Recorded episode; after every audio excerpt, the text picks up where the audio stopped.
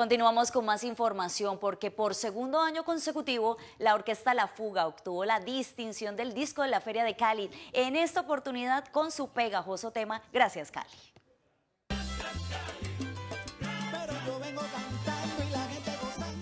Gracias Cali, de la Orquesta Internacional La Fuga, se convirtió en el gran disco de la versión número 65 de la Feria de Cali. Su pegajosa melodía, los estribillos, la cadencia en la voz de Ricky y esos pregones que hacen alegoría permanente a la capital del Valle, convirtieron esta canción en el gran éxito de Feria. Qué placer estar aquí compartiendo contigo esta felicidad inmensa. Eh, viendo que este tema se convierte en un éxito musical, otro disco de feria para la Orquesta La Fuga que ya nos consolida como Orquesta de Cali para el mundo entero. Porque esto es una bendición de Dios, eh, esta, esta idea que le llegó al maestro Galleta.